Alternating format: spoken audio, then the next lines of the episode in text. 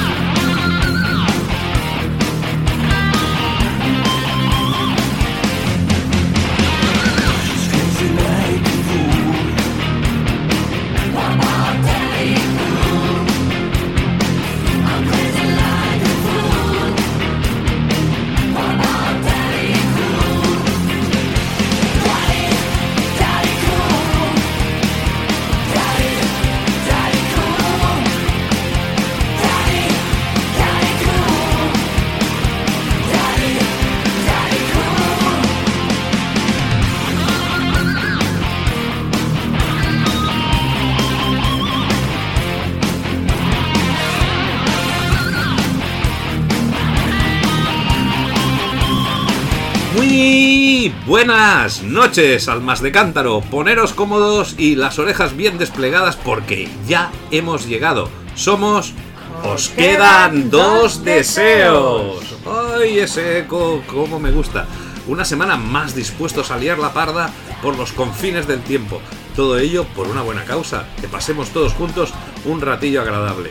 Si se os pasa como un suspiro como a nosotros, pues objetivo conseguido. Sin más dilatación, paso a presentarme. Me llamo Mauri Palau. un admirador, un amigo, un esclavo, un siervo. Hechas las oportunas presentaciones, pues no voy a entretenerme mucho. Es que cada vez tengo más ganas de empezar, de estar en buena compañía.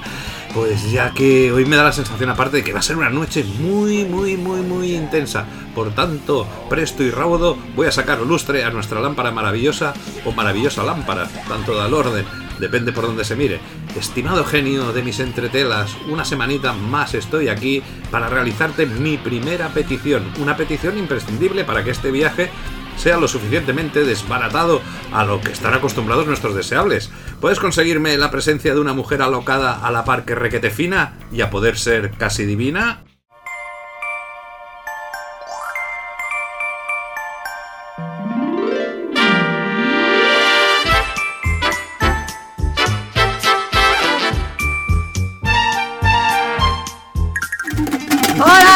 Tú me dices ven, lo dejo todo. Si tú me dices ven, sea todo para ti. ¡Ole! ¡Ole! Ella, ella, ole, yo ala. ¡Ole! ¡Ole! ¡Uh! Bien- bienvenida, bienvenida. ¿Ves cómo digo yo lo de, lo de desbaratado? Y ya está. Mira, mira, mira, tú fíjate cómo van las ondas. Es que, por favor, es que esto, esto revienta a cualquiera. Pero, pero, ¿cómo? No, porque tengo un guitarraco, tío, perdona. Una tiene guitarras de calidad. Pero que oye, suenan es que muchísimo. me he fijado, me he fijado, Mira, me he fijado. Y no es un ukelele, es un ukulele. ¿Te has Ah. fijado? Ukulele. Ah, bueno, pero eso es porque son daneses. Y se lo Ah, tal. vale, así se pronuncia en danés. Ukelele es ukulele. No tengo ni idea, pero mira, aquí nos lo ponen todos los idiomas. Ah, sí. Ukulele, ukulele, ukulele, ukulele, ukulele. Hasta, hasta Holanda no llega el ukelele, ¿ves? O sea, todos estos nórdicos son unos petardos. A partir, ¿ves? Holanda, España, Italia, aquí ya somos ukelele, ukelele, ukelele, ukelele. Y luego están estos que es The Frankenstein. Madre mía, te lo tienen que poner en todos los idiomas para que en todos los idiomas se diga igual. Oye, pero ¿habéis visto qué bonito suena? Es ukelele, sí. ukulele, o como coño se llama. Bueno, de aquí a que extraigas una, una canción, podría. Dentro, creo que tendría que ser un reto para ti. y encima, pero pellizcando, ahora ya No, no, no, suena- pellizcando ahí, clink, clink. No, no, ríase usted, pero Sí, sí. suena súper bien mi ukulele. no, no, no, Otra cosa es que yo lo ukulele. toque fatal, pero sonar suena. Bueno, pues. Pues, pues, pues, pues, ¿cómo, cómo llevas? ¿Cómo, ¿Qué es de tu vida? Ah, Bueno, pues ¿qué- aquí estoy porque he venido. y aquí me he presentado. Eso, Sí. me- eso es medio gallego, ¿eh? Casi. Pues sí, es verdad. Sí, no, aquí estoy, aquí estoy porque he venido.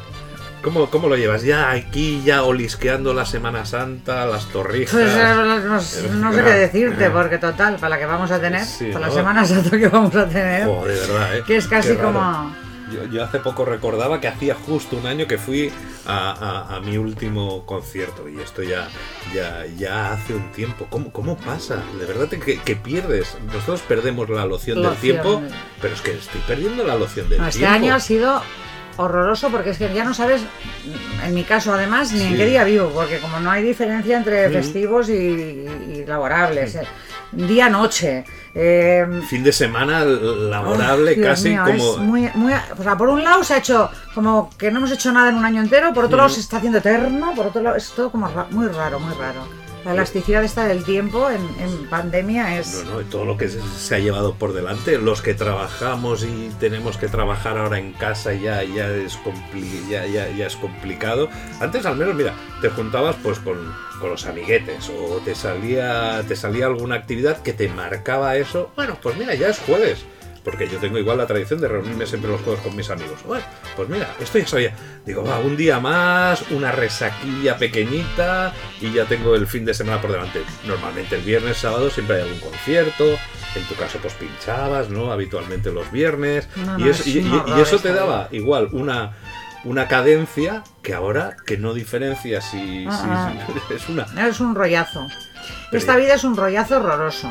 esta vida, este tramo de vida. Y ¿eh? luego en, que en Galerías estamos. Preciados lo estamos pasando muy mal, Sí. además, sí, porque como no ha habido ni rebajas ni nada, porque va todo fatal de raro, porque yo estaba acostumbrada a que en rebajas había unos mogollones ahí en la puerta de Galerías Preciados, y podía hacer mi mini tuna, me sacaba unas monedillas, unas pesetas. Sí, pero claro, te- Pero claro, no ha habido rebajas tampoco, es un... Pero es que te he sacado y te he traído a la cruda realidad del 2021. O sea que tenemos que volver a viajar a años mejores. Sí, venga, vamos ¿no? a pegarnos un viaje porque esto es un rollazo. Y que nos acompañen nuestros deseables porque salgamos de este 2021 durante un tiempecito Sí, y, sí, sí. y pasémoslo bien durante pues, los próximos minutos. Poneros los cinturones Sí, deseables, sí. nos vamos. Pero no sabemos a dónde, o sea que vamos a perder La loción del tiempo.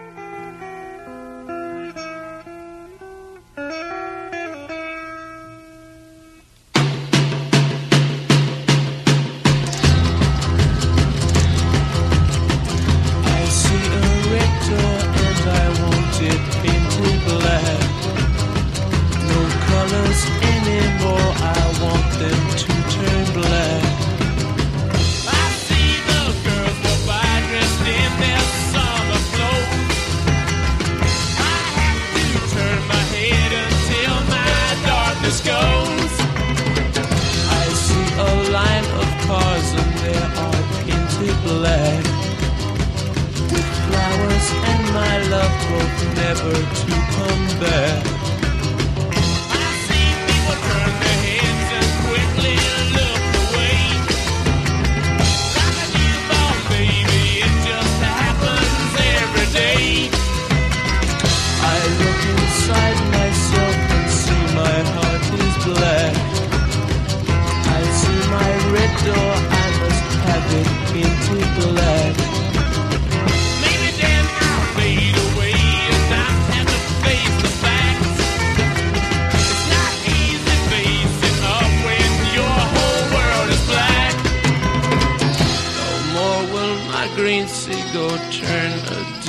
Blue. I could not foresee this thing happening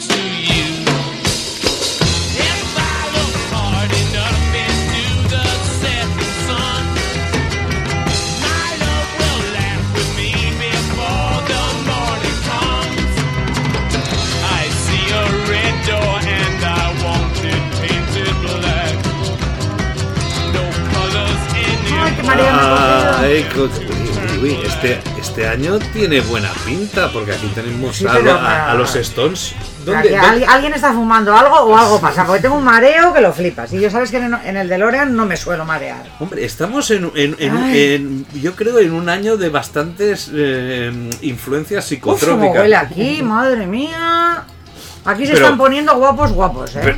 Estamos en Uf. 1966 y ya- algo era ello, algo era ello. o sea que aquí hay mucha tela que cortar. Antes de empezar a hablar de, de los, de los Stones, creo que es importante hacer mención en este año que estamos, porque es el año ni más ni menos que 1966. Flipate, porque para mí es un año de los más importantes para, para el rock. Un año en el que se consolidaban bandas como los Beatles, los Stones, los Who, los Kings, los Small Faces y artistas como Bob Dylan. Y también en este año hacían su aparición los Cream con Jack Bruce, Ginger Baker y Eric Clapton en sus filas.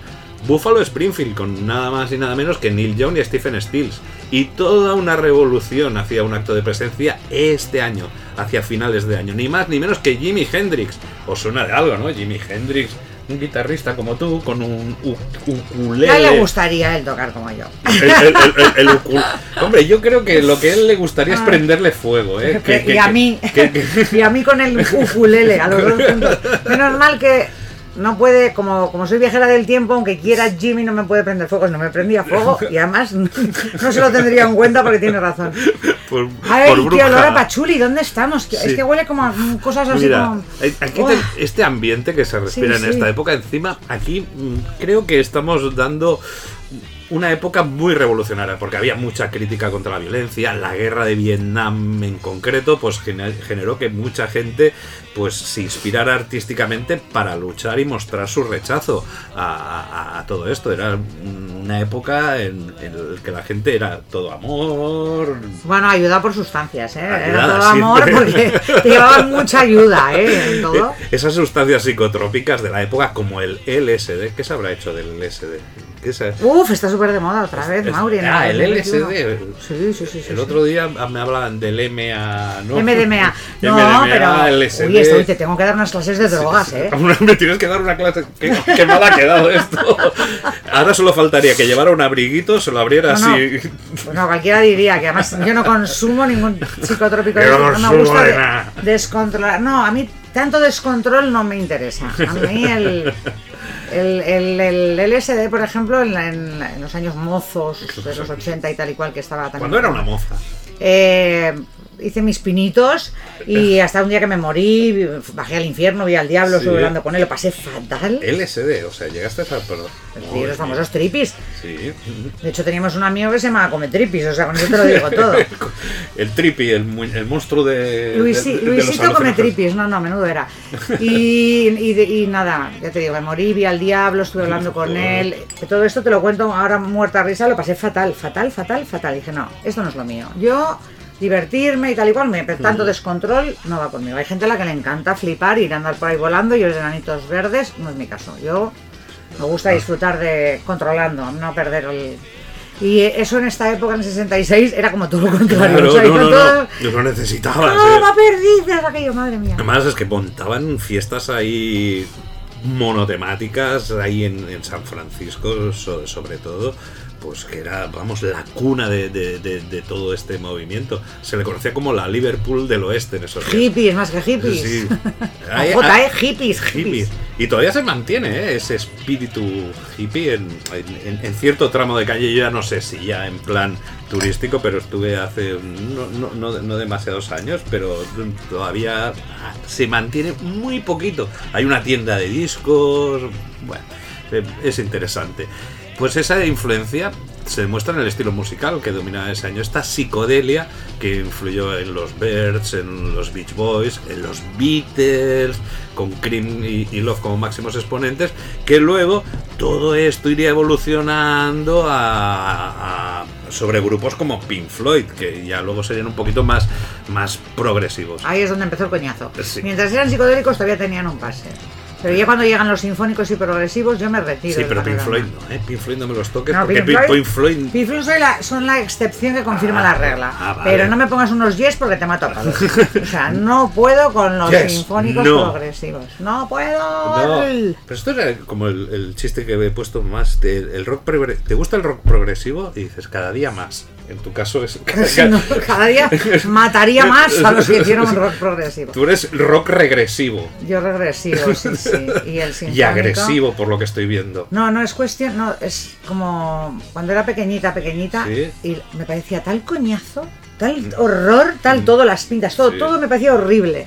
Y pensaba, ostras, cuando, cuando me haga más mayor voy a tener que oír esta mierda. Sí, hombre. Y entonces, para, para mi gran alegría, llegó el punk en el momento en que yo, Ah, ya ten- eso, tenía Hombre. 12, 13 años y me tenía que meter la música y, y pensando, ay Dios, y voy a tener que andar con estos de barbas y, y llevar esos ah, pantalones de pana marrón y Tú, ah. tú piensas que cuando, Ah. cuando de mayorcitos, que todavía nos queda, estemos en unas residencias, ahí cuando haya los bailes se va a juntar to- todos los viejecitos. Unos tendremos el área progresiva, otros tendremos el área jarroquera. Bueno, pues vais a perder todos contra los punks porque haremos unos pogos con las muletas y los tacatacas. Sí, bueno. Hombre, claro, porque nosotros, hombre, ojalá estemos para saltar y hacer pogos físicamente, ojalá. Pero de no poder, los vamos a hacer con las muletas y los tacatacas y os vamos No, a poner no, no, finos no, a no, todos. no, porque eso será de los metaleros. Todo eso será. No, de- perdona, eso será perdona de- los metaleros, ha- hacíais headbanging, que no vais a poder con las cervicales hechas un cristo como las vais a tener. Los, los de los pogos sí. somos los punkis. Ay, sí, los pogos, pero ¿con ¿qué pogos vais a hacer? Si- Con el tacataca. Con el tacataca. le pegas así, pim pum, pim pum, al Sí, tacataca para arriba y sí, para abajo. porque sí. Y le das así en la cabeza al, al metalero. de. Exacto, pero Pumba, sin pumba. tacto, ¿eh? Sin tacto, ¿eh?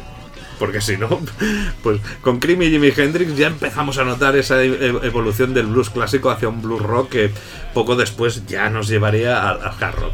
Los clásicos, todavía tenemos ahí a los clásicos del rock, ¿eh? Permanecen activos tanto Elvis Presley, Presley como Chuck Berry, igual que las estrellas del country, como Johnny Cash, el soul, Otis Redding, Marvin Gaye, sin olvidarnos del blues, con- como genios, que hace poquito Jolly Hooker y John Maya. Tú ves todos los clásicos y todos los que están viniendo y que están confluyendo en este pedazo de año. Un año marcado también mucho por la moda. A ti que te gusta, ¿eh? esto ya lo- te lo digo pensando en ti, porque los looks estrafalarios ya se empiezan a montar esos looks estrafalarios de Rockstar que en su centro en Londres, en Carnaby Street, que es- sale Twiggy, esos mini vestidos de Mary Kwan. Bueno, un año que vamos a, a flipar.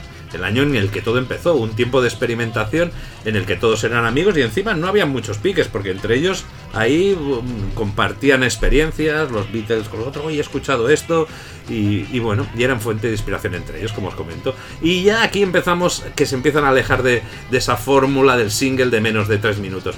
Todo ello, pues desencadenó esto, una especie de Big Bang que podríamos decir que en 1966 fue el año sobre el que se edificó el rock. O sea que vamos, vamos a por ello. Y ahora vamos a hablar de los Stones, porque con este, con esta especie de intro nos hemos oído que, que hemos oído el Paint It Black, un pedazo tema que vamos, para mí se cuenta entre mis favoritos de. No estoy muy enfadada porque sé que lo vas a estropear y como ya Sí, lo he leído en no, el guion, eh, estoy de morros. No, pero es por culpa tuya. Que conste que es por culpa tuya. Porque. Ay, qué poca vergüenza. Pero no te avances, es que estás tan ansiosa. Y ella, ella se queja, ¿eh? Pero luego lo, lo que quiere es, es- He venido a hablar de lo mío, ¿eh? Ya En mi llegará. libro, no, es que es que he visto Te- así, pues, porque yo normalmente no, no miro los guiones de Mauri, él va a su, revele su rollo en una hora, como las fotos antes, como las fotos cuando eran en carrete, antes de que llegase la época digital, y, y, y elegido así una esquinita Sí. que va a hacerme una putada con el Paint It Cla- Black y ya, claro, ya estoy pero para rebotada. recordarte, pero sé que te gusta este tema. Porque aquí los, los Stones aquí ya empiezan a componer todas sus canciones. Antes mm, tenían bastantes versiones. Ellos empezaron versionando Sí, blues. muchos, a todos los grandes Ah. del... Esta canción que forma parte de- del álbum Aftermath, que, que- que aquí ya tenemos canciones que nos hablan de groupies, amas de casa adictas a las pastillas, al optalidón. Al Optalidón, las Al Optalidón, españolas, que- en este caso. Antes que te he dicho el Modern Little Helper, que había... Sí, sí. Y, y empiezan a mezclarte blues con marimbas y el sitar en esta canción, en, en, Black, eh, pues tenemos una buena muestra, muestra de ello, que aquí el sitar lo tocaba el Brian Jones, que esta influencia se ve del sitar le vino de estar en las islas Fiji y veían esos instrumentos eh, que tenían en esas islas hechos con sandías y calabazas y yo creo que de igual ahí te viene la anécdota del cocotero. Igual el... ¿No crees tú que los, que los Beatles ya habían estado antes en la India, ya del sitar lo, lo había metido antes George Harrison? Sí, pero este sí, pero este era como más más primitivo. O sea, Ah. eh, eh, era era como sí que el sitar parece es que eh, hay una diferencia, eh, ojito, porque tenemos lo de aquello del Ravi Shankar, Eso es un sitar. Y este me parece que era era algo diferente, me parece, ¿eh? Te lo digo Igual- porque e- era como más sencillo. Ya. Era como era, No, era además como si era de Fiji, no era de la India, será otro instrumento. Sí, sí, sí, sí, sí. Debía ser en plan como tu u- u- ukulele. Ukulele mío. ukulele. Espero no equivocarme y si me equivoco me perdonáis. Y igual, por eso te digo que igual el, el Keith Richards, aquella anécdota que tenemos de que anuló una serie de conciertos porque hay son cocotero, igual es que quería hacerse algún instrumento raro el, el, el- O sea, llevaba desde el 66 colgado un cocotero. Sí, bu- buscando. Mentalmente, claro, porque luego por estaba haciendo otras cosas, pero... Igualmente, ya nos lo decía el propio Keith, que en este año 1966, que hacía dos años sonaban como una mezcla de Chuck Berry y Muddy Waters. Dice, y ahora tenemos nuestro propio son- sonido. Claro, este Porque lo hemos pagado y es nuestro. y es nuestro. Nos hemos comprado las guitarras y los bajos nosotros, y entonces este sonido que tenemos es nuestro de, de que- de propiedad, o sea, nos pertenece a nosotros. Que es mío, que es mío, mi, Lo mi- hemos pagado y es nuestro. mi Aftermath. Aftermath. Que, eh, en su edición americana, ¿eh? el, el Painted Black salió en el Aftermath de la edición americana. Querían titularlo Cool You Walk on Water, pero a la discográfica Deca dice, bueno, ya se os está yendo la perola porque vamos, esta broma con el cristianismo y los milagros de Jesús, dice, mira, estos melenudos antisociales, dice, hasta aquí podíamos llegar. Hombre, estado bien. Habían, esa era la época también que los Beatles ya se creían más famosos que Cristo. Aquí se empezaron a empoderar, ¿eh? un poquito. Aquí eh, marca también un poco el inicio del distanciamiento de Jagger y Richard contra el otro miembro fundador que era Brian Jones, aunque aquí, como decíamos, tocaba el sitar, ya que mm, Jagger y Richard lo enfocaban, lo querían aspir- eh, enfocar todo hacia una banda de rock y Brian Jones pues quería mantener la, la esencia blues. ¿A ti qué te gustan más? A ver, es, es complicado, ¿eh? Eh, Pues esta pregunta ahora... No, no, para mí no, los primeros. ¿Sí? A mí me gusta más con Brian Jones, ¿Sí? claramente. Sí, sí. Ah, vale, vale, no, no, pensaba que igual te iba a hacer No. una pregunta No, no, no, trampa aquí. Eh. Primero que no soy muy fan de Stones, ¿eh? nunca Ah, lo he sido, no, para nada. De hecho, en la época del punk les teníamos una tirria pero monstruosa los Stones, pero no les podíamos ni ver. Decíamos siempre que puestos a berrar, porque todo lo que no fuera punk era una mierda, pero puestos a berrar preferíamos antes eh, Bonnie M que, que Rolling Stones. O sea, hasta este punto de extremos éramos.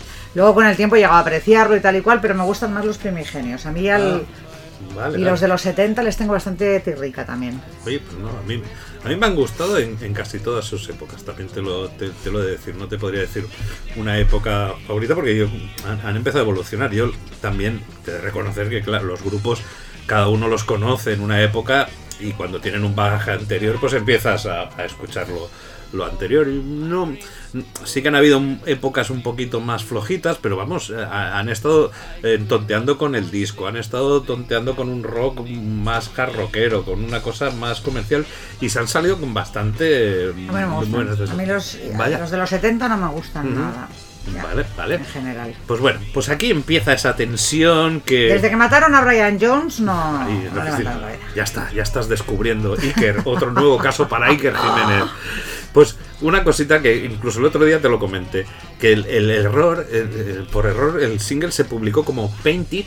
Black, con una coma entre el it y el black, o sea, dándole un sentido completamente distinto. O sea, no es La importancia de la coma. la importancia de la coma. No es Claro. píntalo negro, no, píntalo de negro. Claro, aquí levantando. Pinta negro. Sí, aquí levantando La importancia ampollas. de la coma. No, no, y, y, La diferencia entre hola señorita y hola señorita, me gustaría que usted que me la coma. ¿Ves la diferencia? y ahí donde va la coma. Importancia. Importancia, la, no, no es la importancia de la coma. Ah, vale, vale, vale. Pero mela y luego coma y. Bueno, aquí eh, Mick Jagger tenía 23 añitos, ¿eh? que ya escribía ahí sobre pintarlo de negro para coincidir con un estado de, ánimo. Parece dedicada ¿eh? a una amante muerta. Su versión inicial era como un Como soul. un amante muerta, querrás decir un amante que se le murió. Sí, claro. No que tenía un amante muerta. es verdad. Es que ha sonado un poco Sí, bueno, necrofílico te- esto, te, ¿eh? te has quedado muerta, ¿eh? ¿Eh? bueno, con un amante que ha muerto. Muy bien, Eso muy, es. muy bien expresado, muy bien expresado. Su versión inicial era como un poquito, un sol más lentillo, pero Bill Wyman empezó a improvisar con su órgano, se ve como una parodia de la música que sonaba en las bodas judías. eh, ni, ni, ni, entonces, este ritmillo y Charlie Watts se unió a la improvisación con una batería ahí a doble tiempo y tachán, temazo al canto. ¿Cuántas? Oye, Bill Wyman, por cierto, que es estúpido, que tiene más gilipollas. ¿Ah, sí? ¿Qué ha pasado? Léete la, léete la biografía. Le coges una tirria, le Sí. coges una tirria a Bill Wyman. Mira, miserable hasta, hasta no te puedes imaginar con el dinero. Y, y gilipollas del culo. El Cuidado, tío, pero Bill Wyman no es el que está por aquí. Bill Wyman es el bajista del que echaron hace muchos años ya. Ya, pero no fue uno que se quedó pintando, que era medio artista. Mira, Pues- ni lo sé ni me importa. Leí la biografía y le cogí un, pero un ascazo Sí. que te mueres. El tío era súper meticuloso. O sea, es que tiene todas las cosas que yo odio. Ah, Llevaba unas libreticas y donde apuntaba de cada concierto, no apuntaba cuánta gente vino de público, si habían tenido éxito o no, cuál fue el tema que mejor o, o alguna anécdota de. No, solo apuntaba. Cuánto habían ganado, exactamente, penique por penique, y a qué tía se había follado. Y con el complejo rodeado de. rodeado de. de, de guaperones o bueno no, no podemos decir que, que son guapas guaperas eh, perfectamente los Stones pero sí muy atractivos él era el feazo sí, de la banda bueno, pues era sí. el que más se comía. Él aprovechaba. Tenía más como un pique en esto, ¿no? A ver, o sea, él por narices tenía que zumbarse una por, por bolo, ¿no? Eh, para estar por sentirse por Sí. encima de Richards y de, y de Jagger y tal. Y entonces, claro, al, al- al hacer su biografía, está llena de referencias a cuánto cobraron en cada bolo. Y aquí fue una peluquera de Devonshire, aquí fue una rubia de no sé qué. Y, y le acaba escogiendo una tirria. O sea, es tío. una autobiografía, no es alguien que cuenta No, no, que no, hacía es él, esto. es él. Es él. Es con- él contándolo. con- contando. claro, como no apuntó las cosas verdaderamente importantes, tipo qué ocurrió en este claro. concierto, si hubo disturbios, lo que te cuenta. Es lo que ganaba y lo que. Exacto, pero, o sea, lo que añade a la historia que ya sabemos los demás por porque por las hemerotecas, es decir, Mm. y en tal concierto hubo un disturbio que venían los jaleños y mataron. Eso ya lo sabemos todos, lo hemos Sí. leído en los periódicos. Bill Wyman, lo único que le añade es penique por penique lo que ganaron en cada bolo, miserable de mierda, y misógino de mierda, las tías que se tiraba. Le tengo mucha tirria y además me Mick parece muy feo. Mick Jagger es bastante pesetero, ¿eh? También se ve. eh, a- Yo creo que son todos bastante del puño cerrado. sí, Tienen sí. todos pinta de Sí, ser como muy generosos, muy generosos, no, No, les veo no, yo a no, estos. ¿eh? Bueno, pues aquí eh, esta canción la habéis oído en un montón de peli perdón, de películas y series.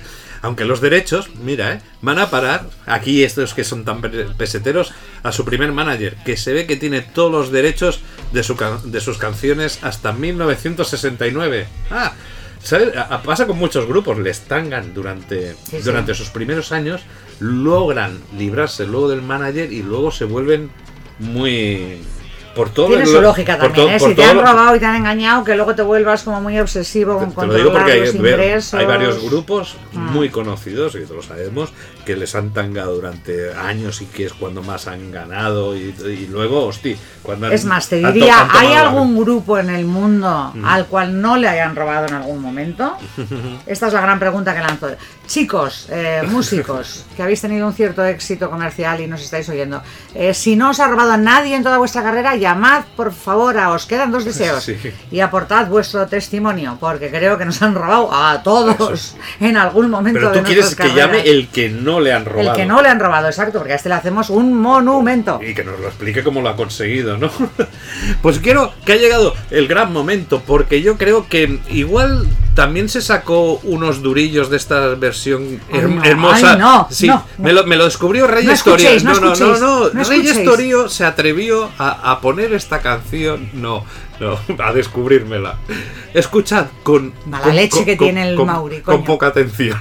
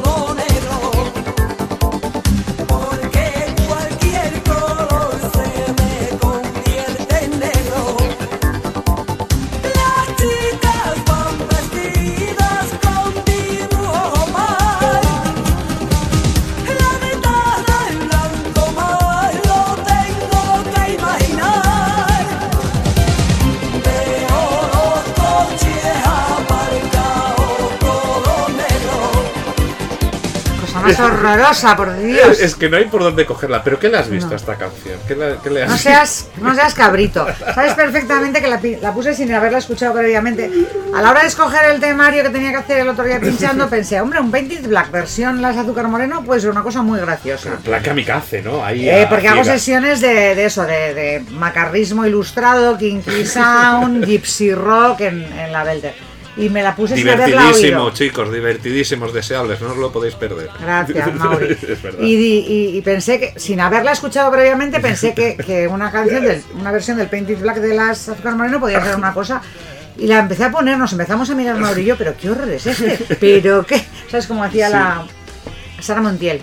Pero qué timo, pero qué, era, qué timo es este, pero qué, qué, qué, qué- Yo en plan Mauricio Colmeneros, era aquello, ¿pero esto qué es? ¿Eso qué es? ¿Pero esto qué es? ¿Pero qué mierda es esta? O sea, Pero eh, os habéis fijado, no, no lo volveremos, no lo volveremos a poner. Lo- lo- lo- hemos dañado nuestros oídos por segunda Uf, vez. qué horrible. Porque hemos empezado a ir con este inicio grandilocuente en plan Luis Cobos anfetamínico, porque que te empieza a meter de que todo. va ni anfetamínico, eso es Es como... que- Es que métele ahí Es eso. pedante, pedantón, es pedantón. Es como... Y, y luego la manera Oh. de, de cantar ella.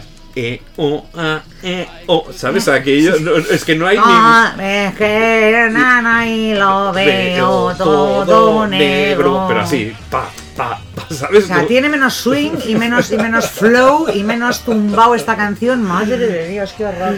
a, a ver si la vas a convertir en un clásico. A ver si ahora.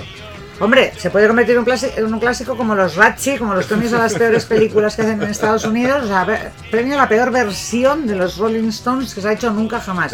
Esta puede llevárselo, am- vamos, de calle, ¿eh? el premio, el primer las, premio. las cosas estas atraen a la gente. Ahora igual la gente va a tus sesiones. No, no, si la gente compra Bad Bunny, yo ya me quiero todo. No, no, sí, sí. Pero si viene ahora el público a tus sesiones Belter y. y, y, me, y y te- me piden a gritos esta mierda. o sea, pod- podéis ir, y yo soy de la, de la parte eh, puñetera, podéis ir todos a, a rendir pleitesía a Reyes como se merece y si no hacerle... No, no, ya les estás dando la idea de que me pidan esta mierda. Es que eres malo, malo de solemnidad. Así sabremos que es un, un, un indeseable dentro de los... De los de Hoy los que no habían salido los pecos ni Francisco. Por cierto, Francisco, qué asco. ¿Ahora qué pasa con Francisco? ¿Has- ¿No has enterado? Ha habido unas declaraciones Otra, otra. lamentabilísimas de. Francisco. Sí, sí, terribles, terribles. Que, bueno, Racistas cascoporro. Ah, racista. bueno, bueno, bueno, bueno. Bueno, Digo, bueno, di- que no, digo no. como venimos del Día de la Mujer, digo que no haya sido algo a raíz de- de- de- del 8M, ¿eh? Era para una mujer, pero, Ah. pero sobre todo era racista. Es una, una ex amante suya negra. Entonces, lo más fino que le llama es orangutana, mandrilona. Eh, ven aquí a comerme la banana, ¿Qué, qué, qué, de la... Eh, Sí, vale, sí, vale, sí, vale, vale, vale. Hasta esos niveles llega el, el señor Don Francisco. Hasta esos niveles. Ese tío y, que. de- y en qué jaula estás y no sé qué. Y bueno, bueno, bueno, bueno. a ese que tú- Eh, Francisco, que tú- eres un Eh, mierda de racista. No, pero a ese que tenías tú en un pedestal como todo un caballero latino y todo esto. De eso nada. Ay, que me da Es con más, el- cada día soy más fan de los pecos desde, desde que ha entrado Francisco en el, en el triunvirato este. Cada día soy más fan de los pecos. Por favor, deseables, decidme a alguien peor que Francisco para ver que empiece entonces a, a querer a Francisco. Eh, No, no, no, Esto- no, esto- no, no, este hombre no le voy a eh, querer nunca. Siempre me ha caído fatal. Me parece que canta además impostado. Además tiene una forma de cantar que esto, muchos, muchos vais a estar conmigo, es como la manía Nicolas Cage.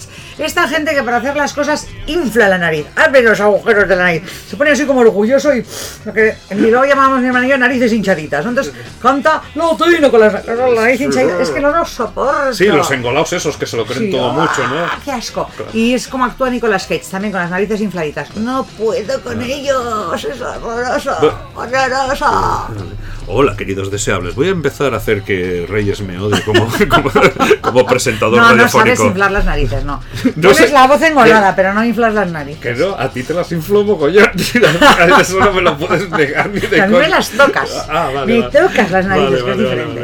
No, pero no sabes hacer la- el, el, el infladito este. No, no, No, no sabes. sé, no sé hacer. No sabes, no me, sabes. Me, me queda como canal. Hay que haber nacido para hacer esa mierda, que es deleznable, por cierto. O sea, Vale, vale, vale, vale. Latino, pues me voy a plantar un pino, como siempre digo. Y, y continuamos porque nos espera un año muy bonito. ¿Qué más tenemos por el año 1966? Vamos a ello, muchachos.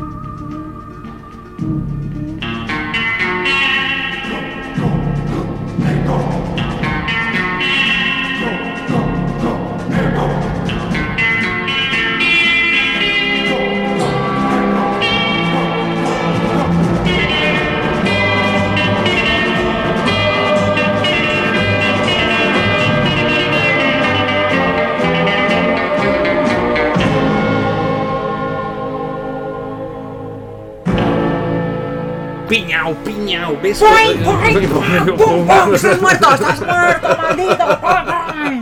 ¿Cómo te, cómo te animas, eh? Una de las películas clásicas de- Ah, del oeste. buena. No, no.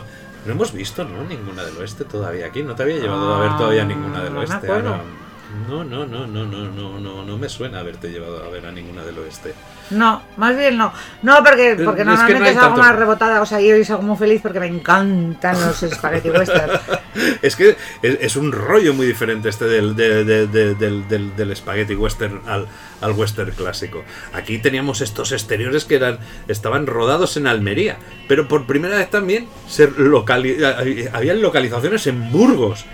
¿Tú has visto ciudad más, más emblemática para el western Hombre, que supongo que serían los alrededores Claro, de Burgos, hombre, el por su- paisaje por- de la por provincia. supuesto, por supuesto, por supuesto. De todas formas, te digo, el, el- el mito de, de Almería que se llama. ah, me cago en buena leche, no me acuerdo del. no- eh, Reyes.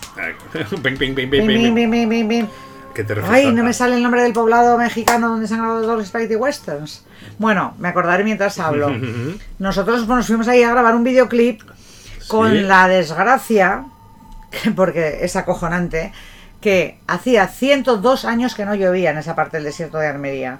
Vale, Hasta que llegamos nosotros, llevaba 20 días lloviendo y es verde y los tres días de rodaje nublado. Y todo el mundo pensó que habíamos reconstruido un poblado del oeste en Bilbao. Acojonante. Y todo verde, porque es, es desierto, porque no llueve nada, pero es muy fértil la tierra. O sea que en 20 Sí. días de lluvia más se había vuelto todo verde. O sea, Claro, y no había ni Dios que se creyera que habéis ido Claro. a rodarlo la Almería. Hacía, exactamente 15 días que habían grabado los, los ah, The Pets Mode Personal Jesus. Nosotros, o sea, salían sus técnicos, acababan de recoger Sí. cosas y entrábamos nosotros con. El, el- el- el videoclip lo, lo produjo Anton Reixa de, de Os Resentidos, que hacía casi todos los videoclips de, de los grupos de aquel momento de la movidilla y tal. Nos pegó un bajón y una depresión a todos cuando llegamos y vimos aquello todo verde, todo nublado, lloviendo. Bueno, eh, miraos en el, en el Hola. YouTube el vídeo de Purita Dinamita, entenderéis lo que os estoy diciendo. Eso que sale ahí es donde se han grabado el feo, el bueno y el malo. En ese salón, en esas calles y en esas casas. Bueno, pues nosotros parece que estamos en, En Bilbao. Galicia, que parece que estéis en Irlanda, Es- fue rodando el hombre Nosotros tranquilo. nos reímos lo más grande, ¿eh? Sí. porque entonces decidimos pasárnoslo bomba, y, Mm. y- pero el director estaba, Antón estaba deprimidísimo, el pobre. Porque claro, él quería grabar en el desierto No, del igual- oeste, ¿sabes? Igual llevasteis la lluvia a un sitio donde se necesitaba. y- Algo, di- se di- algo di- parecido a, a- a- a- a- palmeras, candelas, panta- Bueno, pues mira, Bueno, ya, mientras- mira, ya está, ya está, ya se me está despistando, es que se me No, des- es que hasta que no me. Hasta Es que no el sitio del. Ojo, es, que me- es el COVID que me ha dejado la memoria para allá, ¿eh? Sí, sí, sí, pero, Eh, pero, pero muy para allá, ¿eh? el Porque sitio cada- se llama Almería Pandera. Si tú sigues Vale, hablando. sí, yo, yo sigo, sí. Bueno, pues no fue rodado en Marinador. Los interiores en los, fueron en los famosos estudios Cinecittà de Roma. Era la tercera película de esta denominada trilogía del dólar, compuesta, a ver, venga, Reyes, que no. El bueno, y el malo por un puñado de dólares y. La muerte tenía un precio. Muy bien, muy bien, muy bien. Y le he tapado el guion. yeah. Y también dice Y la- un Clint Eastwood más guapo que el copón mendigo. Pero dice, debía oler como a chotuno, ¿eh? Porque la leyenda dice que utilizó el mismo poncho en las tres películas y que no lo lavaba, ¿eh? Ojito. Nah, hombre, seguro que tenía varios, no puede ser. Hombre, es un guarrete, Clint. No lo sé, en, es- en esa peli sí, igual por el, por el, por el personaje. Ya, pero ¿eh? entonces la culpa era del que llevaba vestuario, no del pobre Vale, Clint. Clint nunca ha tenido la culpa. que No, no, de tú ya sabes poncho. que yo soy Que los americanos para esto son muy mirados. Soy fan de Clean, ¿eh? Además, aunque parezca extraño, odiaba fumar. Pero mira, fue un recurso que utilizó Sergio Leone por consejo de su segundo ayudante de dirección, ya que Clean, la verdad, les parecía inexpresivo. Es que él tiene una cara en estas películas. Taberna. ¿Qué? A ver. Tabernas, por fin me salido. Tabernas. El Mira que no- desierto de tabernas en Almería. Madre mía, mira que no acordar- acordarte de las tabernas. Yo casi me estoy olvidando de ellas También, también. es verdad que con este nombre, ¿cómo se ve? Fíjate qué mal estoy, ¿eh? ¿Te das cuenta? Sí, sí, no acordar- Olvidarme de una palabra como taberna. Tabernas, por favor, si se hubiera llamado cosa- bibliotecas es- o algo así, o iglesias. Perdona que me estás llamando, que yo soy una persona muy leída, ¿eh? Sí, muy leída, pero poco lectora. No, No, no, es cierto, no, mentira, es perdón. cierto, lo no he dicho esto, me arrepiento porque no es verdad. No lo es retiro. cierto. Tal como lo he dicho, recojo cable, porque sé que no Eh, es así así. me gusta. Se lo hubiera dicho a cualquier otra persona. De hecho, no estoy, de hecho, estoy muy moscada conmigo misma porque últimamente leo, comparado con lo que antes era, que era una absoluta freak, leo poco en comparación. Porque Mira que ahora hay más tiempo, ¿eh? Por otra parte. Sí, pero me he hecho muy freak de las series Ah, y de, ujú. desde que están las plataformas estas veo mucha Sí, serie, más mucha cómodo. película, revisito mucha película clásica que me Ajá, apetece y bueno, tal. También está bien. Y eh, Mientras no dejes la lectura. no, Por otra parte, eso. el problema es dónde la he dejado, la he dejado en el Oh. cuarto de baño. Por una cuestión, no tengo cobertura wifi en el, en el baño, con lo cual Ah, ahí tiras estoy obligada, pero llevo con la biografía de Martin Amis, que es un escritor inglés, yo qué sé, seis meses. Primero porque es muy, muy, muy difícil. Es un inglés súper complicado. Ah. Pijo de Harvard, escritor lleno de referencias literarias, segundos y terceros sentidos en todo lo que dice. Y lleno de referencias a otras obras literarias y a, y a cosas culturales muy inglesas que es, es muy difícil de leer. Más lo lenta que voy yo, más que al baño tampoco vas tanto rato al día. Bueno, Pues llevo con, la- pues eso, casi toda la pandemia con la puta biografía de Martin Amis. Le, le- le estoy cogiendo una tirria a ver si se acaba ya. está vivo. Sí, sí, sí. Ah, vale, vale. Es un escritor de estos Vale, de... vale, vale. Madre mía, vale, vale, vale. Hombre, tú, tú ya sabes que yo soy más de revistas de, de música, Mm. de cómics en el lavabo, o tengo revistas de música de cómics o revistas de cine. Lecturas amenas, en las cuales... Pero tú me- tienes me- cobertura en el baño, o sea, podrías incluso Pero- llevarte el móvil. Sí, pero no me gusta, yo soy del papel. Yo soy de... Yo lo bueno papel. es, no, agradezco no tener cobertura porque de esa manera, al menos ahí estoy obligada a seguir leyendo. Y si me engancho un poco en lo que estoy leyendo, de hecho estoy deseando acabar este libro y cogerme Pues uno coger fácil de leer ¿no? para ir rápido. Pues me- sáltatelo. Lo- te Pues iba a no decir soy- que... te no soy decir- capaz, no, no soy capaz. Nunca, nunca he podido, por muy turre que sea un libro y mucho que me esté aburriendo, tengo que acabarlo o no me siento bien. Te iba a decir que al final muere, pero no, si está No, vivo. está vivo. Ya, ya, ya, por eso, pero no, no, no. No, no, y te- aparte te- me estoy aburriendo lo, lo más grande, de verdad, ¿eh? Pues qué masoquismo, ¿eh? De verdad. Y no es porque no sea buena, porque es, es- supuestamente es muy gracioso, pero es que no entiendo la mitad. Pero queda muy bien. Vas al lavabo de Reyes No, y no, el ves. siguiente va a ser, en- evidentemente va a ser en castellano. O sea, estoy muy saturada de inglés hiper complicado. Vais, vais a mi lavabo y encuentras un Batman, un Classic Rock, un fotogramas. Vas al lavabo de Reyes y tiene ahí la vida de Ulises de James Joyce, no sé qué. Esta, es- esta- Imagínate el Ulises en inglés. O sea, lo intenté leer en castellano y no entendí una mierda como para leérmelo en inglés. Pero queda muy bien Pues ahí. estoy leyendo una cosa. Bueno, todos los que leéis en inglés me entenderéis y os digo que la biografía de Martin Amis es muy difícil. Muy difícil. Bueno, because clean seem inexpressive for the director Sergio Leone. ¿Eh? Voy, voy bien, ¿no? No he entendido nada lo que has dicho, pero vamos, seguro que sí. A ver. No entiende nada de inglés y verdad que todos mis deseables. Because what? Because what? Because Clint Eastwood seems eh, inexpressive. The director Sergio Leone pues put a cigarette in his... The reason Bueno, why the director Bueno, decided me, me habéis that entendido, Clint ¿no? Was an expressive. Yeah, okay, let's go. Eh, le- let's go. Pues eso, como les parecía inexpresivo, muchachos, les puso, le puso un cigarrillo en la boca que eso le dotaba de cierta expresividad que buscaban. Aparte, eh, Clint ya no estaba muy contento con compartir protagonismo con otros dos actores. Se ve que le comentó al director así, ¿eh? En la primera fui el único protagonista, en la segunda lo compartí con otro actor y en esta tercera ya somos tres. ¿Qué haré en la próxima? De séptimo de caballería, pero así, bueno, supongo que sería en la séptima, le diría Sergio. Hombre, comparado con un italiano, que son así, que no paran, ¿sabes? que son súper exagerados gesticulando, Clint Eastwood evidentemente es inexpresivo, yo estoy de acuerdo con Sergio Leone. Y además que era Comparas. Sergio Leone con, con cualquier actor italiano del cine Claro. clásico de los 60. Que no paran ahí con las manos y, Venga, ¡ay! y dándose golpes en los pechos. Pues imagínate ahí el Clint Eastwood metido entre todas.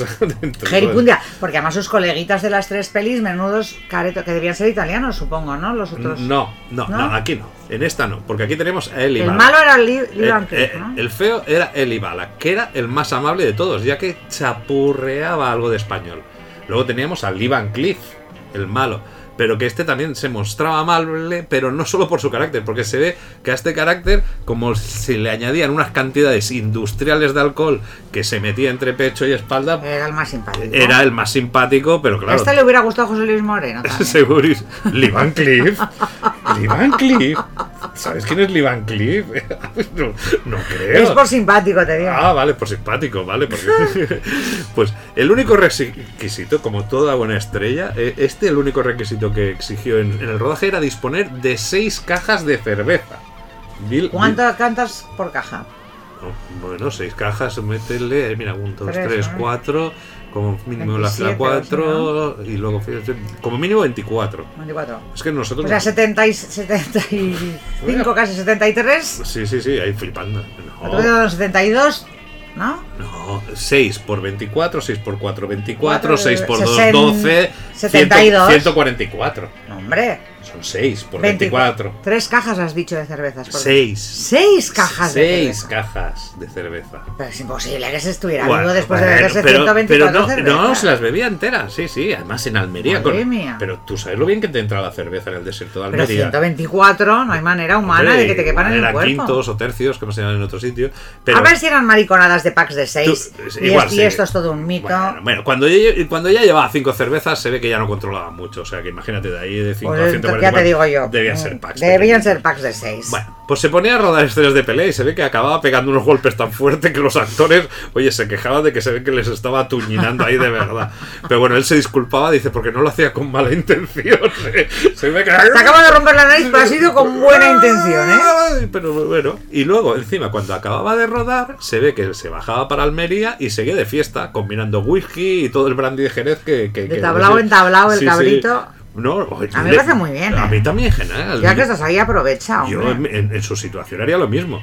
Está, pero eso sí, desesperaba al dire. Y lo único que se les ocurrió para parar aquel, aquel, aquel desmadre fue invitar a su esposa al rodaje. Sergio Leone hizo venir a su mujer y a su hija desde Estados Unidos y consiguió reducir el consumo de alcohol a dos cervezas, incluida la de la comida. Esto nos demuestra que eran packs y no cajas de 24. Muy bien, sí, sí, sí. O El sea, pa- 6 por 6, 36 cervezas, ahí sí que me lo creo. porque, 124 no. porque a 36 hemos llegado. No, no, no nos va a dejar en ridículo este, este Eso que hombre. te iba a decir, estaba yo ya empezando a picarme, Ah, hombre. 144. ¿Qué pasa? Los únicos actores de habla inglesa, claro, eran Clint Eastwood, Eli Balak y Lee Van Cleef, los protas. El resto eran españoles o italianos. Y como extras tenían predilección por gente de etnia gitana, ya que eran como más morenos y se parecían más a los mexicanos. Pero claro, eso tenían un problema, porque tenían que ir con cuidado porque eran muy picarones. Porque ya que tenían tendencia a autolesionarse pues hacia los últimos días de rodaje, pues para seguir cobrando estando de baja. Esto ya no solo de ellos, esto ya es picaresca española, ¿eh? Pero Sí, sí, le, sí, le- tanto. le- le- le pasaba eso. También participaban muchachos que estaban haciendo la, la mili en Burgos. ¿Qué me cuentas? Sí, sí, como esta, sí. Los mandan ahí. Y, por ejemplo, participaron construyendo un puente que fue volado hasta en tres ocasiones. Pero flipa la, historia. La primera se ve porque no quedó bien. Lo volaron y se quedó como, como una mierdecilla. Claro, la segunda, eh, para disculparse por decir, oye, pues esto no ha quedado así, oye, me lo volvéis a montar por favor, a los soldaditos, le dijeron, pero ahora Os dejamos que deis al botón le, vosotros. le damos que deis al botón. Y entonces le dieron el botón de la explosión a un oficial, que se puso tan nervioso que lo apretó antes de que las cámaras estuvieran rodando. Fenomenal, fenomenal por los militares de Burgos. ¡Ahí! ¡Haciendo patriotismo! ¡Mongolo! Total, que la tercera ya llevaba un cabreo tal el, el Leone que ame- amenazó ya con despedir a varios técnicos, pero los soldados ahí hicieron piña con el otro y dice, se comprometieron a reconstruirlo en un tiempo récord si no Pues despedían te a voy a decir nadie. una cosa. De aquí viene el puente sobre el río Guay, ¿eh? Ah, bueno, sí, sí. Porque vamos, Lo allí solo construyen una vez y ya es un drama que lo huelen. Aquí tenemos tres. O sea, esto supera con mucho el otro gran clásico del cine. Y aquí no había problema, porque aquí estamos en una época que teníamos a, a Paquito, pero Paquito Franco lo veía con buenos ojos, ya que era una entrada de divisas y encima eran unas películas que no, no eran en principio muy comprometidas. Y de No, y aparte que- le gustaban. Creo, creo haber oído que los, que los westerns le gustaban. Como era simplito, simplito, simplito, le gustaban los westerns y, y lo menos complicados, pues no los de John Ford, no, No, los de no, Spaghetti. sí, aquí Esto le gustaba a Paquito, sí. Sí, Pa- Paquito el chocolatero. Pero vamos para una escena mítica que también tiene mucha conjundia y os voy a poner una música que a, a los más rockeros cañeros os va a sonar.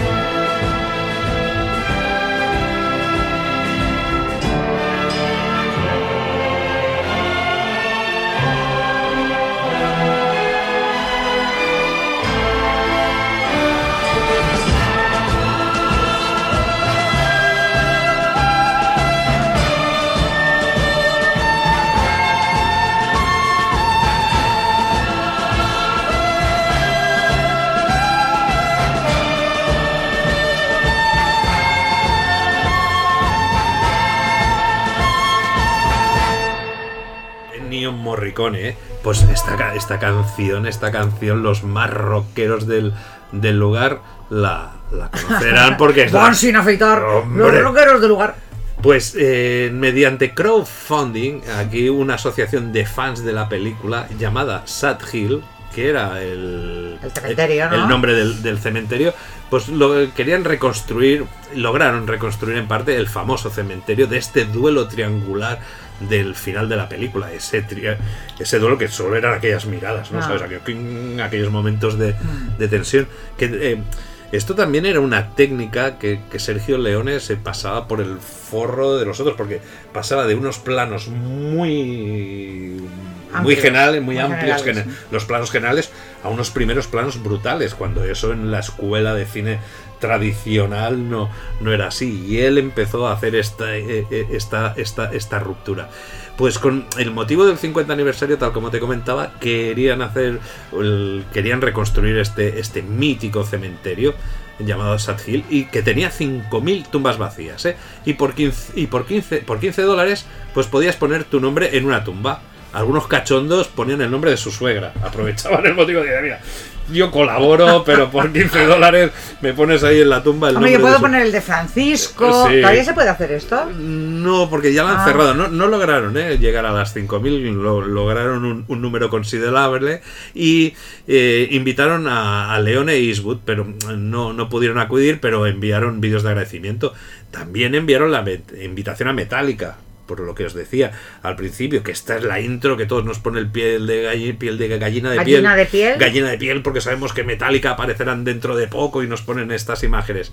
Y, pero tampoco, tampoco pudieron ir, pero les enviaron vídeo. No perder la pista. Pues vosotros os la perdéis porque es un cementerio de puta madre. Pero seguro. Igual van por ahí algún día. O sea, Metallica igual los veis por Burgo- Burgos o Almería. ¿Quién? Yo creo que esto se debió hacer después de que estuviese yo porque no recuerdo lo del menos 5.000 tumbas. O sea, igual había un cementerio con tres o cuatro, como mucho.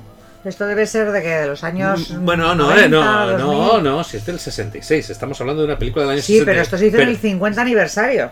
Lo de Ah, vale, sí, correcto, correcto, porque lo destruye. Yo te digo que yo estado ahí sí. en los años 80. No, claro, dos- 90. 2016. Ah, por eso te digo. No prestas Cuando atención, yo estuve, digo- el cementerio del poblado tenía tres tumbas, cuatro a lo, Sí. cuatro a lo sumo. No, ya saber dónde estaba ubicado, me parece que, que estaba ahí. Pero claro, el 50 aniversario en el año 2016. Vale, vale. Incluso me parece que rodaron un, un- un- un documental ¿eh? al, al- al respecto. Una película que fue vapuleada ¿eh? por la crítica en su día. Pero que vamos, hoy la mencionas y tienes un- una cantidad de fans como Martin Scorsese o, o Quentin Tarantino. Quentin Tarantino es una de sus películas favoritas.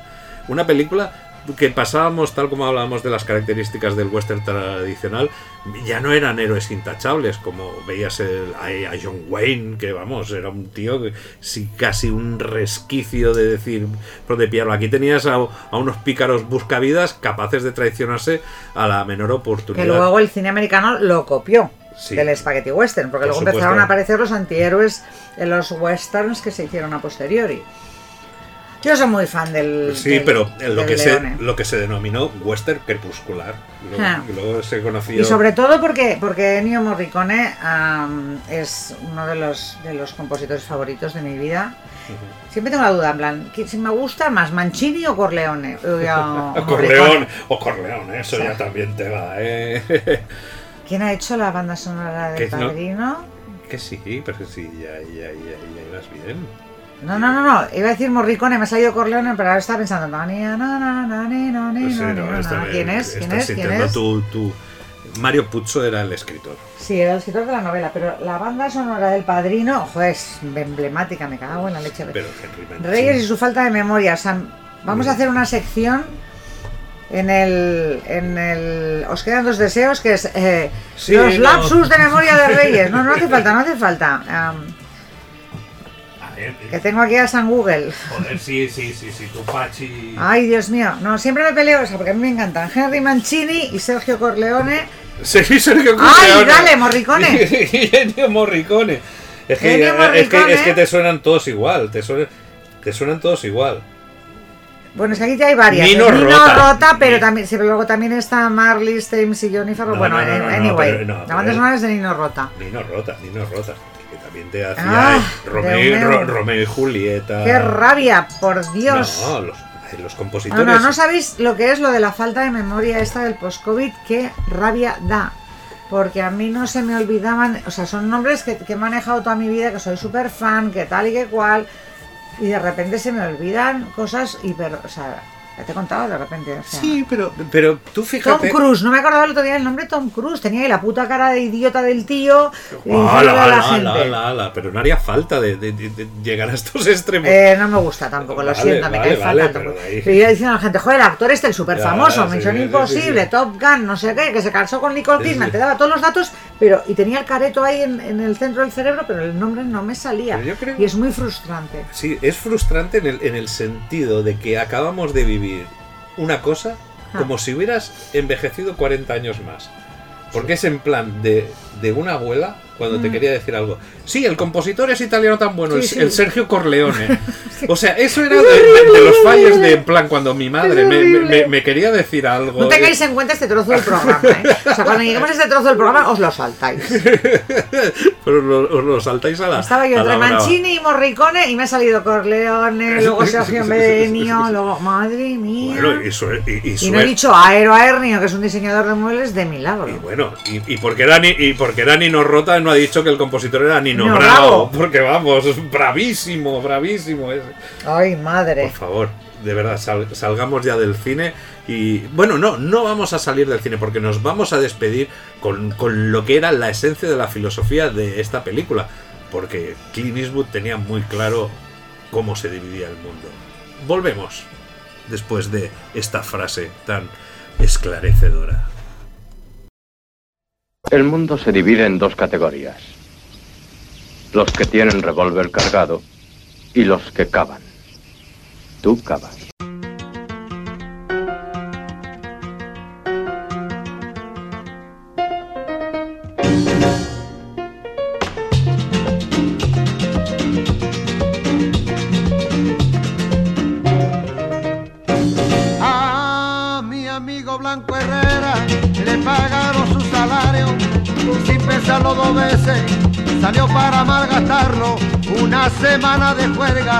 Perdió el conocimiento. Como no volvió a su casa, todo lo dieron por muerto. Y no estaba muerto, no, no. Y no estaba muerto, no, no. Y no estaba muerto, no, no. Estaba tomando caña, un lerelelele, Y no estaba muerto, no, no. Y no estaba muerto, no, no. Y no estaba muerto, no, no. Chiviricu, chiviri, Pero al cabo de unos días de haber desaparecido, encontraron uno muerto, muerto muy parecido.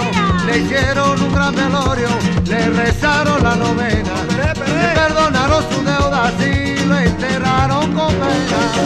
Y no estaba muerto, no, no. Y no estaba muerto, no, no. Y no estaba muerto, no, no. Estaba tomando caña, un Y lerelelele, no estaba muerto, no, no. Y no estaba muerto, no, no. Y no estaba muerto, no, no. Pero un día se apareció, lleno de vida y contento, diciéndole a todo el mundo, ¡eh! Se equivocaron de muerto, que el líder que se formó, esto sí que es puro cuento. Su mujer ya no lo quiere, no, no quiere vivir como muerto. No estaba muerto, estaba de parranda. No estaba muerto, estaba de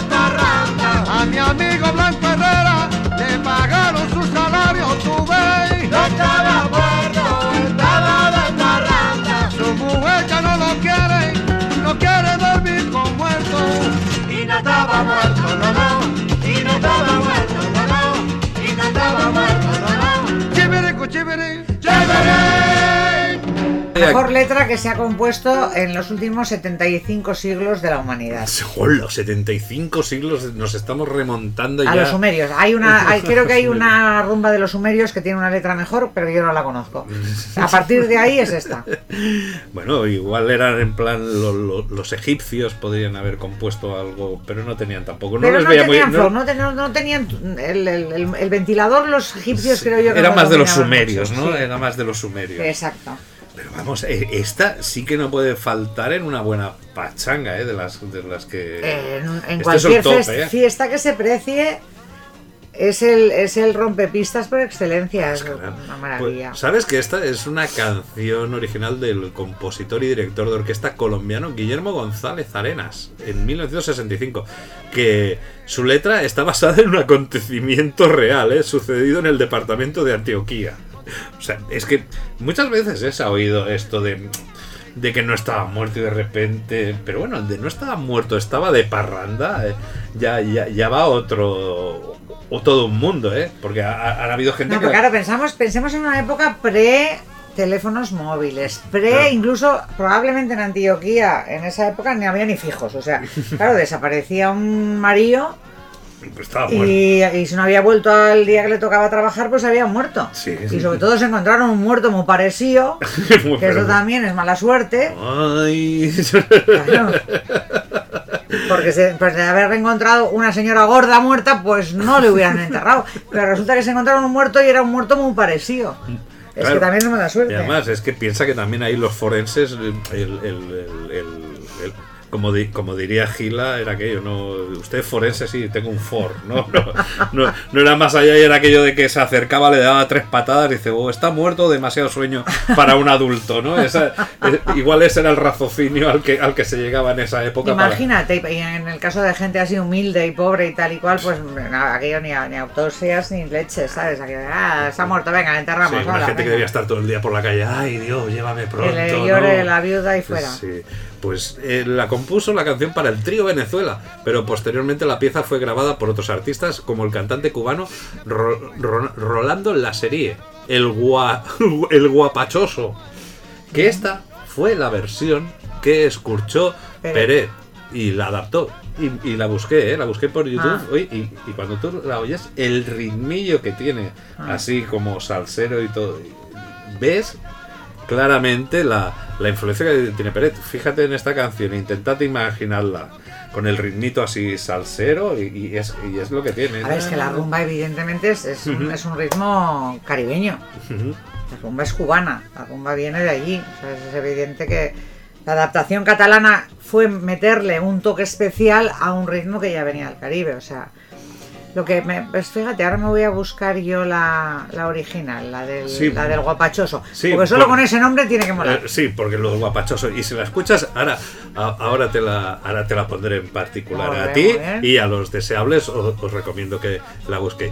Se incluyó en una de las primeras grabaciones que aquí viene una cosa curiosa, porque el otro día también lo comentaba con Reyes, porque yo esta canción eh, de un EP que se llama La fiesta no es para feos. Vaya, Otro- vaya coros que me hizo Mauri toda la sesión de disco, que yo pinchando a Pérez y el tío haciendo los coros De los hermanos- los Calatrava. Pero qué bueno, porque los que conocen la canción, la fiesta no es para feos, ¿y por qué?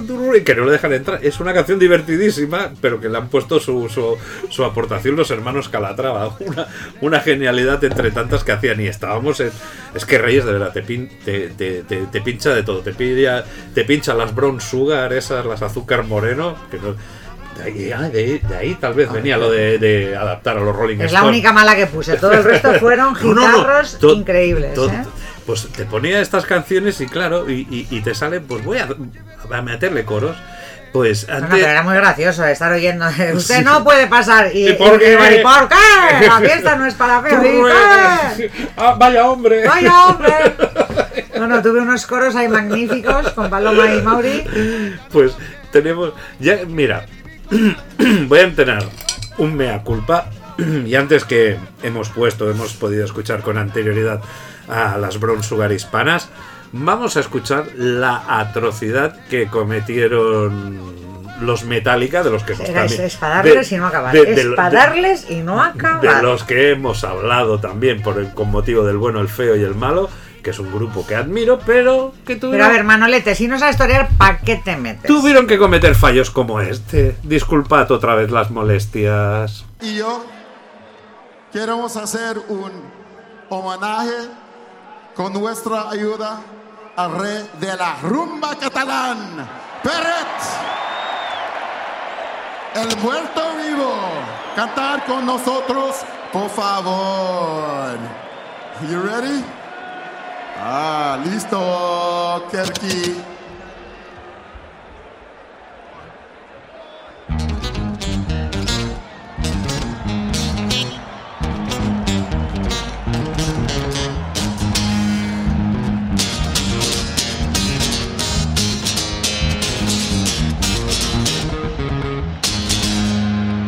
Ah, mi amigo blanco eres pasando vence, salió para marketado, una semana de fuego, medio de conocimiento. Comió con su casa todo, no quiero por bueno. Y no estaba muerto, no, no, no estaba muerto, no, no, no estaba muerto, no, no, estaba tomando caño, no estaba muerto, no, no, no estaba muerto, no, no, no estaba muerto, no, no, chivirico, chiviri, chipiri, era el ¿Les ha dado por hacer estas tonterías Sí, a ay, Metallica? Ya está, no, Están, están ya ellos, están ya yo flautas, o sea, yo qué sé. lo Ya, ya, ya, ya estábamos en paz. Hombre, a ver, yo. eh, Tal como te he dicho, la parte que me hace gracia es que parece que además estaba tomando callos, que no estaba tomando Esto es lo callos. mejor. La, la O parte. sea, la única cosa buena de esta canción es que mejoran la letra tomando callos en vez de tomando cañas, porque el resto es patético. Lo mires por donde lo mires. Pero bueno, son, mm, son cositas que yo creo que. A ver, eh, aquí. No, no, yo quiero localizar al hijo puta que les hace estas asesorías en cada, en cada ciudad del mundo sobre toca esta, toca esta. Porque una de dos. O es un, o es un tío con un sentido del humor que le quiero conocer, Sí. porque tiene, porque es un cachondo mental. O es un hijo de la Gran Eh. Bretaña, por no decir la palabra que sabéis que tenía que decir, de mucho cuidado. O sea, una de dos. O tiene mucho sentido del humor, o es un cabronaco, pero de los gordos. Porque les hace hacer cada cosa a los Metallica que flipan. Pues imagínate la cara de sorpresa, porque yo sabía, en Barcelona actuaron después de Madrid, y en Madrid habían todo, eh, versionado a Barón Rojo, Obús, incluso a los Nikis. Y, claro, y dices, pues aquí en Barna, y me acuerdo comentando así en pequeño grupo, incluso si, si entrabas ahí en Twitter o lo que fuera, pues aquí Sau, Sopa de Cabra. Claro, cuando sale con Pérez, Claro. Hombre, yo prefiero Pérez, francamente, pero bueno. Sí, que puede ser, que podamos, pero tal vez en otro ambiente. Porque yo te puedo decir que en medio esto. Mira, tienen menos rumba, o sea, de verdad, ¿eh? Insertado en medio de un concierto cañero. No, y luego que además es- hay otra cosa, perdona, que se supone que son buenos instrumentistas y el hecho de que sea un estilo diferente al tuyo no quiere decir que no lo toques bien. Que no te puede, te podemos pedir el, el nivelaco de unos de unos gitanos de gracia, pues no te lo vamos a pedir. Pero es que se ha tocado con el orto de mal, claro, no es- llamado culo, o sea, fatal. Mal, mal la guitarra, mal el bajo, mal el cantante. No dan una nota en su sitio, Claro, horroroso. Yo te lo decía, en defensa, pues siempre me gusta hacer de abogado del, del- del diablo, que claro, no están con la guitarra española, que es el instrumento natural. Anyway, anyway, no, claro, no, no, da igual. Con una guitarra eléctrica y un bajo ahí, dum, dum, dum, dum, dum, dum, dum, claro, eh, eh, difícilmente. No, no, ahí abajo hace dum, dum, Nada de Nadie le ha pedido que haga eso. Están haciendo una cosa hiper básica de, de, de parvulitos de guitarra y bajo y lo hacen mal, no dan las notas. Por no hablar ya de cómo canta Estaba tomando callo. Rumbita, el, el, el- oh, en fin, bueno. Bueno, eh, como siempre, escurrimos un tupido velo y un estúpido pelo porque ya hemos masacrado a, los pobres Stones, ahora al pobre Peret, cada uno a su manera. Pues eh, claro, aquí en Barra nos vieron más rumberos o rumbosos. Peret murió en 2014 con 79 años y pidió ser enterrado en en Mataró junto a su abuelo en una ceremonia privada y pidió a sus familiares que cantaran esta canción durante su entierro. Qué cosa más idónea. Si tienes este temazo, Era un grande. tú pides que... Era muy grande. Yo le conocí en el. Iba siempre al mercado de San Antonio los domingos. Sí. Pérez, sí, sí, sí, Sí. Se sentaba en el Tres Toms, tenía una mesita donde siempre Mm. estaba y le encontrabas allí. Y yo mm, varias veces, tengo varios singles, tengo. Me, me compraba un single de Pérez, iba a la mesa y me decía, Vaya. fírmamelo.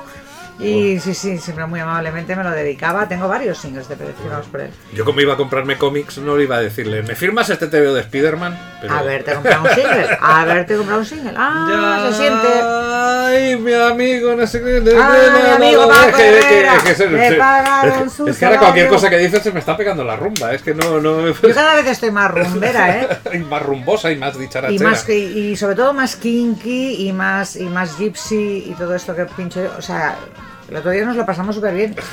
Y de repente te das cuenta cuando suenan las grandes reinas del estilo que son las grecas y dices, pedazo de grupo, pedazo de canciones, pedazo de producción. Además, es que las pueden. la- la- Vivan las grecas Sí, sí. y que no vivan tan lejos, por favor, que Y- vengan más y os- cerca. es que os pondréis como los grecos, os pondréis como las grecas y además es que, que- Los grecorromanos. Y además que viene gente de, de- de- de las afueras. Que, que- me acordaré que te, le viene, viene, viene una, una fan, podemos llamarla así, dice, ¿qué? Pues vengo de las Canarias. Y, y, él- y- y Reyes ahí con su, su humedad, Casi le dijo, ¡ay, pobrecita! No, no, fue genial. No, y, la, y la otra anécdota buenísima es que había un tío haciendo palmas, Sí. pero súper bien, Sí. pero muy bien, ¿eh? Palmas flamencas que me encantan. Y voy a hablar con él y le digo, tío, te parece raro, pero me enseñas, por favor, que toda la vida he querido aprender. Y el tío me contesta, hombre, yo si quieres enseñarte, te enseño sin problema, pero que sepas que soy de Donosti, ¿eh? Y yo me cago en la, no me lo puedo creer.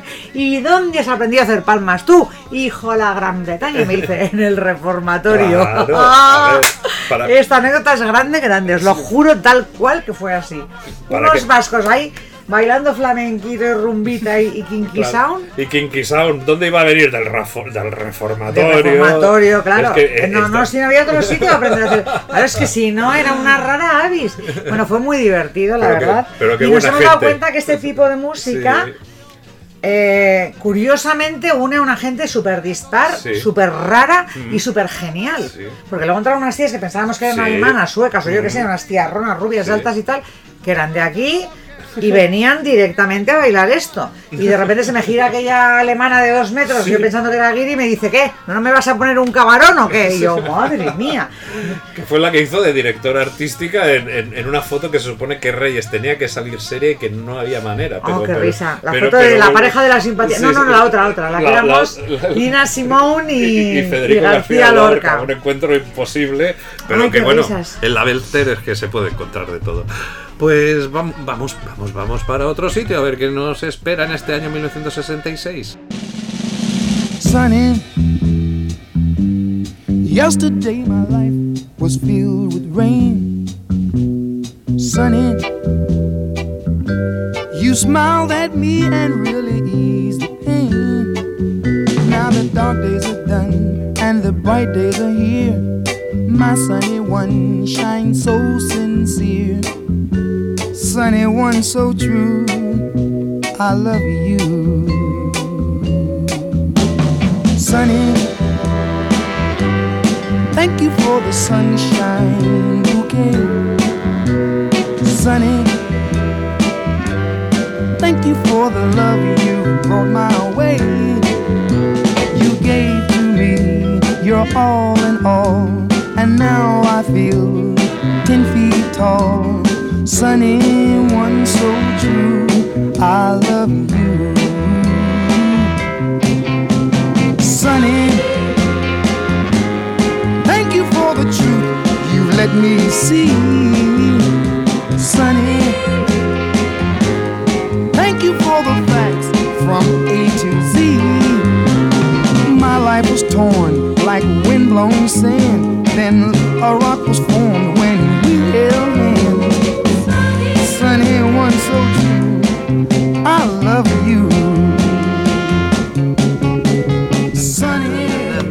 Sane, qué canción más positivilla, todo un estándar, una especie de- de soul, ¿no? Se podríamos, podríamos llamar esta canción. Y es una canción que nos alegra el alma. Trata de un amor, ¿eh? Por eso, Reyes, pero no sabemos si Sane es hombre, mujer, padre, hijo, amigo, o incluso se ha especulado que pod- podía referirse a Dios, porque claro, Sane, ¿qué podemos decir? Soleado, ¿no? Representa... Oh, igual es el sol. Que Sani es soleado. Igual es el dios de Gera egipcio Sani. y es el es Ra, el dios del sol. Ra, eh, Ra.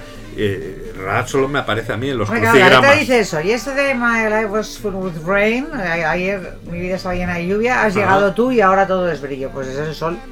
Tampoco hay que darle muchas vueltas. Bueno, pues ¿no? se refiere a una persona. Bueno, vale, yo en los jeroglíficos sabía Dios del Sol, Ra, tra, yunque Tío de pa- medio lado, pájaro, yu- yunque de platero, tas, y ya está. Hasta ahí, hasta ¿Eh? ahí llegamos. Ojo, ojo, pájaro de costado. Uy, Ojo. Qué cosas más bonitas me dices, Reyes. En egipcio, ¿eh? En egipcio. Oh. Te estás declarando. Soy una poeta egipcia que lo Me flipa. dice, ojo, ojo, pajarito de lado. Tío de medio lado. Una, una canción que por otra parte fue inspirada por una doble tragedia, porque era tras el as- asesinato de John Fitzgerald Kennedy al día siguiente al, al hermano mayor de, de Bobby, porque a ver, esto está cantado por Bobby Hep, H-E-B-B, lo he pronunciado bien, Hep, Hep, Hep. no, no, no, ser ¿Cuál es Hep, Hip, Hip, No lo sé, no lo sé. Como Bueno. es un nombre que no se lo he oído pronunciar a los a los anglosajones y, y, en, y en los nombres propios no hay reglas gramaticales. No, es No, sé si es Bobby Hep o Hip. Supongo que es Hep. supongo. Sí, ¿no? Por Yo hacer- diría que sí. por hacer tener- Hep. No, al tener una sola E y dos Bs, es como Depp, Johnny Depp. No es Johnny Depp, es Johnny Depp. Claro. O sea que por esa regla yo diría que es Bobby Hep. ¿Y por qué le ponen dos Bs? Y yo qué sé. es que es verdad, ¿por qué le metes dos Bs al final? ¿Cómo se pronuncian dos Bs al final? Eh, Intentad pronunciar. A ver. Por tocar los cojones. Y si es que, lo- es que son de- muy, des- deseable, es un ejercicio. De Bobby, verdad. Bobby, ya sabéis, es B, ya, bueno, le meten dos Bs, B-O-B-B-Y, Bobby, podría decir Bobby, y Hep, H-E-B-B. Entonces, que Hep, ¿cómo? Hep, Hep, es que tú que eres gramanazi, por eso Yo soy confiaba en. nazi, no, no, por eso con- no lo sé, la verdad. Yo diría que es Hep por, por utilizando otros paralelismos de otros nombres parecidos, pero nunca se sabe con estos anglosajones. O sea, Pues nada, el, el hermano mayor de Bobby Hep moría apuñalado al día siguiente del asesinato de John Fitzgerald Kennedy en una pelea en un club nocturno de Nashville, que es lo que suele pasar ahí en los clubs nocturnos de Nashville, que si vas ahí de, de mal rollito pues te puedes encontrar en problemicas. Pues estos dos hechos sirvieron de inspiración para el contrario, para una canción optimista que nos hace mirar el lado positivo. pero eso de- quiere decir que a este no le cabía ni su hermano ni, ni John Fitzgerald Kennedy. Quiero- No, hombre, o igual para. A ver, hay gente que se hunde y se deprime. Este, se lo, este Bobby Hep, el señor Hep, se lo tomó a lo contrario y dice: me tengo que venir arriba y tengo que hacer una canción alegre. Soy yo soy muy, muy fan ¿eh? de, de, de Bobby Hebb, o sea, a mí me gustan mucho sus composiciones. Ujú. Pero vamos, me parece que después de dos muertes así tan trágicas, hacer esta canción tan alegre es un poco raruno, como Bueno, poco. Pero le pegas ahí el contrapunto. Con esta canción, Hep logró ser telonero de los Beatles ¿eh? en su última gira por Estados Unidos en 1966. Claro, Beatles ya no, no giraron mucho más. Que aquí tenemos versiones de, de Frank Sinatra. Os vamos a ir. Ya veis que es un año en el que hablamos de versiones de, de todo tipo y continuaremos. Pues esta canción la ha versionado Frank Sinatra, Stevie Wonder, James Brown, Marvin Gaye. Y yo. Che, che, Y yo en directo con Carlitos de los Bisontes, en Sani, sí. anda. Es muy bonita porque es una canción que va subiendo todo el rato medio tono cada estrofa. Sí. Por eso es tan alegre, porque las canciones, las subidas de tono, esta es una cosa muy, muy típica, por ejemplo, de, de Eurovisión. Canción alegre, ya entras en el rollo y de repente te pega la subidita de tono del final y aquí es ¡guau! explosión de color. Sane va subiendo. Un poquitito de tono cada, cada vuelta que da. Y eso lo hace, por eso está este creciendo como de buen rollo. Anda. Y hacemos una versión, Carlitos y yo, bastante potente. Siempre tiene una, una, un as ahí en la manga. Pues Cher, para homenaje a su marido Bono. Bueno, libre me dio compararme con Sí, todos estos, ¿eh? O sea, ojo, Hombre, con Luis Miguel. mayores. Es muy grande para mí también. También, Sí. hasta Billie Eilish. Porque ahora nos dedicamos ya, nos dirigimos a vosotros, a, bueno, a vosotros, no, al millennial que nos escucha. Tú, sí, Tú. tú, Kevin. Sí, es, Kevin. es- es para ti. Sí, pues Billie Eilish durante el concierto de One World Together at Home durante esta pandemia, pues la interpretó. Y con la que nos vamos a despedir, porque sí, hoy os hemos pillado por sorpresa, ¿eh? Pues nos vamos a despedir para hacer el programa Capicúa con la que sería nuestra versión favorita, la de 1976, la de nuestros amigos Bonnie M. Ese Que- que- grupazo, Que, que eh. lo, sa- que lo sacaron tras el Que single. tampoco tocaban ellos. Eso no quiere decir que no sea un no. grupazo del copón bendito. Exacto. La sacaron tras el Daddy Cool, que os tiene que sonar esa canción. Y, y esta Sane, la original la utilizaron los anuncios de McDonald's, Volkswagen, de todo. Pero nosotros nos vamos a ir, como hemos dicho, con esta versión de Bonnie M. Nos, os emplazamos a la semana, como me gusta decir esto, os emplazamos a la semana que viene. Continuará. Continuará, sí. No sé si me estoy. Los deseos. Los deseos. No sabemos si es por hasta algo. Hasta la bad semana que viene. Hasta la bad semana que viene, que no sé si es por algo que hemos hablado o por algo que hablaremos, es que vivimos en, un, en una locura total bueno, claro, que estamos aquí haciendo de. eh, Ah, la, la, es, la, es- la. es- es una locura este Sí, programa. Sí. Entonces- A ver, bueno, muy. Digamos desbaratado. Sí. ¿no? Y, que- y cada vez más desbaratado. O sea, que te fino, Eh, desbaratado. Entonces no sabemos si nos estamos desbaratando. Barat, batara. No, iba a decir barato, pero no, no. no. Pero. Ba- bata de boatiné. Esto Ba- sí que. Sí, ¿no? sí, sí. Bata de boatiné sí que Bata sé. de boatine. Pues ah, entenderéis la broma o la habréis entendido. Porque nosotros, el tiempo es elástico, nosotros perdemos la noción del tiempo. Y si que- no lo habéis entendido, no tenéis más que escribirnos en nuestra página de. Facebook o en nuestro Instagram y preguntar, a ver, esa chorradica del otro día Sí. que no entendimos, ¿a qué, me- venía? Y qué- os qué me estás contando? También somos de postales. Si nos enviáis una, una postal característica. Ay, sí, vamos a montar una pecera. Sí. Como María Luisa Seco con las postales. Exacto. Una mano Claro. inocente que saca la del ganador de la semana, que no le toca nada, pero, Exacto. Pero la si, nos, ilusión que hace. si nos enviáis postales, os diré- no os vamos a dar la dirección porque no tenemos apartado de correos, pero. pero mandarlas igualmente. Y si son de flamencas en relieve con volantes de tela por encima, mm, tenéis más posibilidades de ganar. También te lo digo. Seguro. Pues nada, nos vemos la. Nos vemos, nos vemos, ¿ves? Ya me, ya me vuelvo televisivo. Nos oímos, nos escuchamos la semana viene, ¿vale? Y, mucho, y mucho, y mucho, y mucho que vamos a dar de caña en este año 1966. Venga, besotes. ¡Mua, guapos! Adiós.